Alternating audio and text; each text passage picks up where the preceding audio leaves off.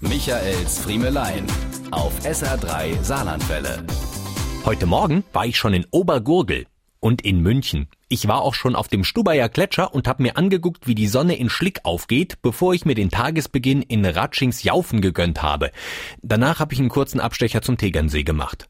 Machen Sie das auch noch manchmal? Diese Wetterbilder mit Alpenpanorama im Fernsehen gucken?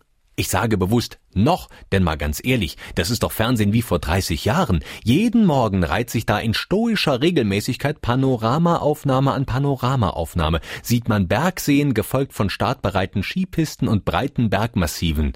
Aber wissen Sie was? Mich beruhigt das. Ich finde um halb sieben einen schweigenden Watzmann aufregender als einen redenden Jobatai.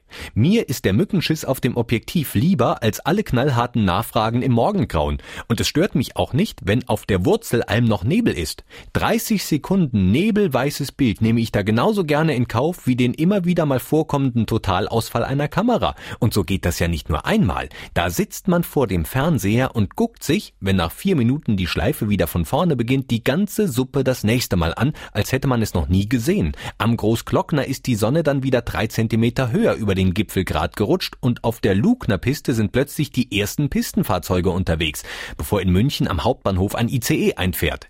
Ich weiß noch nicht mal, ob der Opa noch lebt, der die Zither spielt, die mich dabei musikalisch einlullt, aber es beruhigt bis, ja, bis die Bilder ohne Ankündigung um neun mit einem Wusch abreißen und einfach das normale Fernsehprogramm beginnt. Bis zum nächsten Morgen schön.